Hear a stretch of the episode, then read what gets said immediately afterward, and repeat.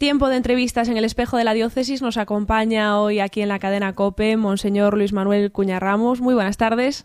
Muy buenas tardes.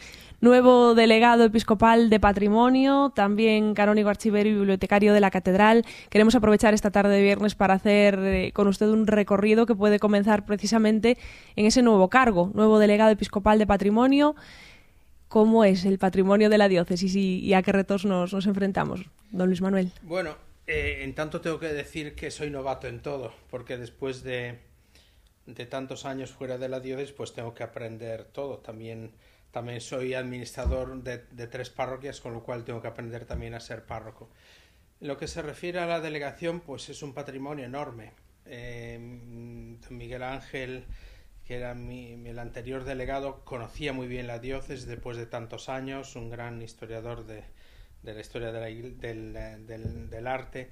Y yo, digamos, en ese sentido tengo que partir de cero, porque conocí algunos monumentos, algunas iglesias, pero no de esa forma. Con lo cual es ir poco a poco entrando en la historia y en, en el arte y en todo este patrimonio que, como le decía también el otro día a un, a un periodista, la particularidad del, del patrimonio artístico de la iglesia es que no nace para ser un museo, sino que nace para expresar una fe, para ser tocado, para ser usado, pienso en los cálices, y a veces incluso para tener un uso, o si quieres, una, una, una visión muy limitada. Pienso, por ejemplo, en la capilla del Santo Cristo, desde que, desde que soy canónigo todas las mañanas de lunes a sábado celebro la misa a las 8 de la mañana. Y al volver de la capilla para entrar en la sacristía hay un, un, un relieve, bajo relieve, de, del descendimiento de Jesús de la cruz que es impresionante. Y cada vez que paso y me paro pienso en qué pocas personas lo pueden ver, porque está allí y no para ser visto. O sea, en ese sentido, el arte religioso, todo el, el patrimonio cultural que tiene la Iglesia es muy distinto a lo que pueda ser un museo y tiene un componente también no solamente el, el valor artístico que nos han legado, eh, sino, sino que nuestros antepasados nos han legado también la fe a través de, ese patrimonio. Claro, nace sobre todo para transmitir la fe. Eh, y, y, yo creo que en muchísimos casos, pues a, al que, que, pedía a un artista una obra no lo hacía por el nombre del artista. A veces hoy los coleccionistas de arte se mueven por, más por el nombre que por, por la belleza de la obra a veces, ¿no? Eh, en este caso lo que interesaba era transmitir un mensaje de fe. Y una de las responsabilidades de, de, cada párroco en su parroquia y después del, del, del, del delegado del, de patrimonio es precisamente que este don que hemos recibido podamos transmitirlo a quien viene después de nosotros. Eh, y en ese sentido, los primeros responsables del, del patrimonio cultural de la propia parroquia son los feligreses y es el párroco. Don Luis Manuel, cuando uno afronta una nueva etapa, un nuevo encargo, siempre eh, pues, eh, se hace un croquis mental de por dónde, por dónde tirar. ¿Cuáles son los retos que ve usted a nivel patrimonial en la diócesis de Urense, los principales retos que, que se plantea a día de hoy? Yo creo sobre todo conocer más y mejor todo este patrimonio porque la primera forma de, de, de conservarlo es conocerlo eh, y después hacer lo posible. El, problema que tenemos es tantas iglesias eh, o que, que, están en parte abandonadas, donde parroquias donde haya muy pocos fieles o capillas donde prácticamente a lo mejor una vez al año, con algunas veces obras de arte excepcionales.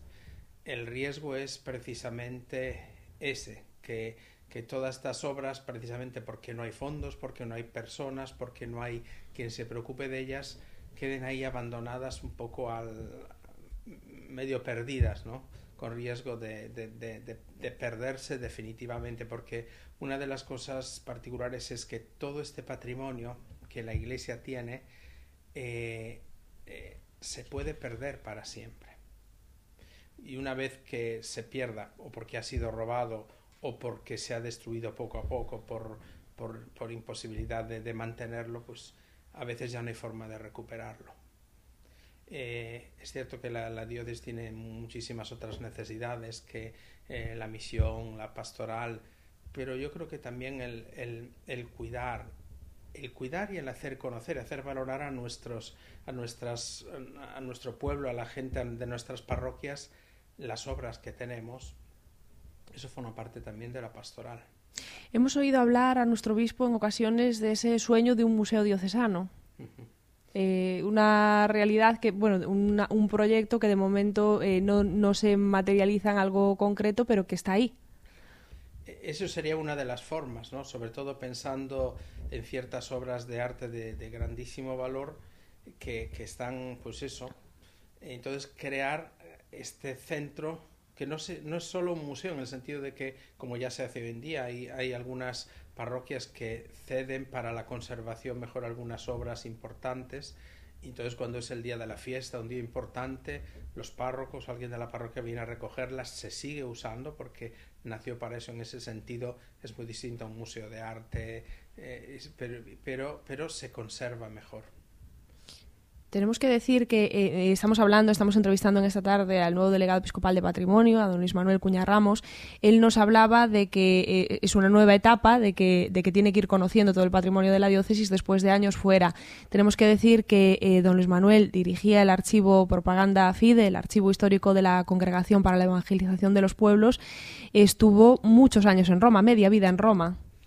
Pues sí, casi sí, porque trabajando en, el Vaticano. en propaganda FIDE en el Vaticano han sido 24 años, más después cuatro estudiando, en total 28 años y todavía no llegó a los 56. Pues sí, media vida eh, es un cambio importante y tenemos, por supuesto, que aprovechar que le tenemos aquí y que, y que tiene esa experiencia, que ha tenido la oportunidad de trabajar en, en esa auténtica joya eh, para que nos explique también qué es que recoge el archivo Propaganda Fide. Bueno, el archivo de Propaganda Fide es el, archivo histórico de la congregación, es decir, el Ministerio Vaticano que se ocupa de las misiones desde 1622, con lo cual allí se conserva la memoria de toda esta gran obra de evangelización, de cultura, de diálogo con otras culturas. Eh, prácticamente dependían de la congregación toda África, Asia, Oceanía, Estados Unidos y Canadá y la Europa del Este y del Norte.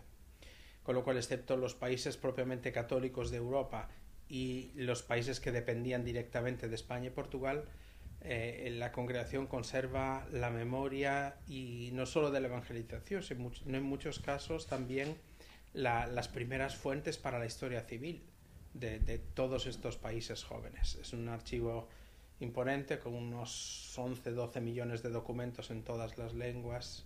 Es en ese sentido muy particular. Sí. Es un auténtico tesoro. Un auténtico tesoro. Ahora, ahora en Ourense, además de delegado episcopal de patrimonio, también es canónigo, archivero y bibliotecario de la catedral. Eh, sigue en ese ámbito de los archivos y también para el archivo de la catedral imagino que tendrá proyectos por delante, ideas en, en mente. Sí, en tanto estoy intentando conocerlo, porque aunque es un archivo evidentemente muchísimo más pequeño, eh, porque prácticamente refleja la vida de la catedral, aunque en ese sentido también es, es más antiguo, porque nuestra catedral pues es medieval, desde el siglo XII, XIII hay documentación. El, mismo lugar físico del archivo es una sala estupenda, tiene un capitel donde aparece que ya aparece claro que eso era un escritor, en donde está un canónigo dictando y otro copiando los libros. Eh, entonces, conocer este, esta documentación y después, sobre todo, hacerla, hacerla consultable.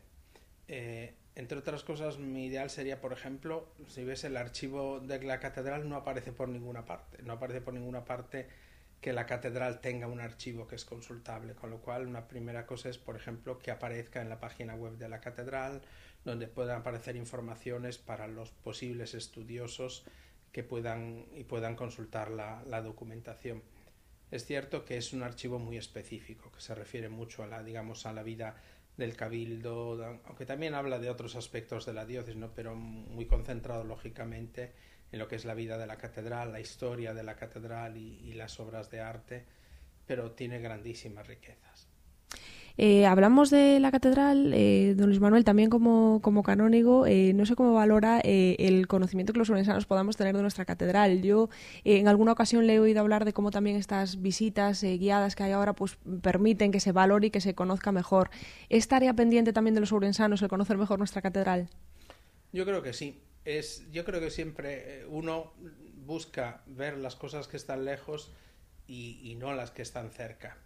mi experiencia de Roma es que lo mismo le pasaba a los romanos. Siempre decían, hablando con ellos, conocéis más, más Roma los extranjeros que los propios romanos. Y había muchísimos romanos que no habían estado nunca en San Pedro. Vamos de todo el mundo a visitar la Basílica de San Pedro. Había muchos romanos que no habían estado nunca. Pues lo mismo pasa con, en Orense. Orense ciudad, ya no digo los orensanos de la provincia. Yo creo que hay muchos orensanos, los orensanos que nunca han estado en la catedral, o sí, a lo mejor de, pasada, pero no visitándola, eh, conociendo las obras que contiene. Es la gran desconocida, dicen la, la catedral de Orense, y realmente merece la pena perderse entre sus naves, pararse, contemplar. Eh, yo cada vez que bajo del archivo, para entrar y salir del archivo tengo que pasar por la por, la, por las naves laterales, por la nave central, es siempre una impresión eh, muy agradable y eh, es como, como, eh, como, zambullirse en la historia de, nuestra iglesia y, y, zambullirse en esos siglos de oración, de, de escucha de la palabra, de sacramentos, de vida cristiana cuántas veces pasamos por delante de la catedral, seguramente a lo largo incluso de, un mismo día, pues desde aquí esa invitación también a, conocerla mejor, a entrar, a pararnos y a disfrutarla, que también eh, merece la pena. Mm, don Luis Manuel, hablábamos al principio de la entrevista, nos decía eh, que también, bueno, le vemos con una, con una actitud de, querer conocer y, abordar estas nuevas etapas. Nos decía que tiene también que aprender a ser párroco eh, en estas tareas que tiene encomendadas como administrador de varias parroquias. Es un momento complicado para, para la vida parroquial también, el que estamos viviendo en medio de la pandemia. Es algo que, como en tantas cosas que no habían pasado nunca antes, por lo menos de las que no tenemos memoria, con lo cual, por un lado, eh, la gente se ve desanimada, un poco, yo diría, quemada, un poco apagada, ¿no? Eh, por otra, la misión de los cristianos es eso, vivir, o sea, vivir, como nos dicen continuamente, con sentidiño, dándonos cuenta de que es un momento delicado, pero también encontrar ese equilibrio que el tener sentidiño o el vivir con cuidado no nos lleve a cerrarnos en nosotros, a vivir medio deprimidos, a, olvidarnos de que hemos de seguir viviendo y, que, y de que también es para los cristianos es un testimonio ¿no? de cómo vivir momentos difíciles con serenidad, con, con, con con, esa alegría. Hay un salmo que, que, suelo usar mucho para mí mismo y suelo aconsejar mucho a los demás, que es el Salmo 34. Y una de las frases dice así, mirad al Señor y seréis radiantes. Y eso no solo en los momentos en que todo va bien, sino también incluso en los momentos de pandemia. Entonces, quizá somos poco radiantes porque le miramos poco o porque nos miramos demasiado nosotros mismos. En ese sentido, pues tenemos que levantar un poco más los ojos, aunque llevemos mascarilla, pero la mascarilla no cubre los ojos, o no debería cubrirlos. pues procuremos, procuremos levantar más la vista, seguro que encontramos la manera de estar también más confiados y, más tranquilos. Antes de despedirnos, don Luis Manuel, yo eh, viendo su biografía hay algo por lo que quería preguntarle, y es también por ese paso por Oseira. Viendo su biografía veo que estuvo dos años, creo que fueron en, Oseira. Dos años y medio. Eh, ¿cómo, ¿Cómo recuerda esa etapa? Bueno, pues eh, fue una de las etapas más felices de, mi vida. Recién terminado eh, el entonces COU y, la selectividad, entré en el monasterio donde fui novicio durante dos años y medio.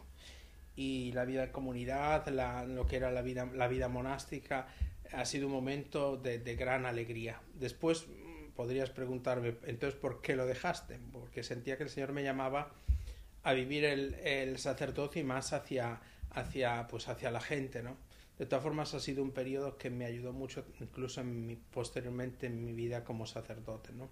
Esa, el, el, darme cuenta de la importancia de la oración, de dedicar tiempo de calidad al Señor, de la escucha de la palabra y de, y de buscar y desear eh, también en, en, la vida, incluso pastoral, pues momentos de, de desierto, como el mismo Señor hacía y por la noche se iba a rezar o buscaba momentos para estar a solas con el Padre. Eh, don Luis Manuel, mm, muchas gracias por compartir este tiempo con nosotros en esta tarde y también nuestros mejores deseos en estas, en estas nuevas etapas. Gracias a vosotros y no solo por mí, sino por todos, sigamos rezando por, por los sacerdotes de la diócesis. Dentro de poco será también la, la, el, día trasladado del seminario, seminario. por las nuevas vocaciones y por la perseverancia de los que ya estamos en el ministerio. Recuerdo un rector que tuve en el seminario, el primer rector, don Perfecto, nos decía a menudo a los seminaristas, es fácil llegar a ser sacerdote, lo que es más difícil es morir sacerdote. pedid al Señor eh, morir sacerdotes. Pues también nos unimos a, ese, a esa petición, a esa oración y le pedimos a los oyentes que, que se unan. Muchas gracias por acompañarnos. Gracias.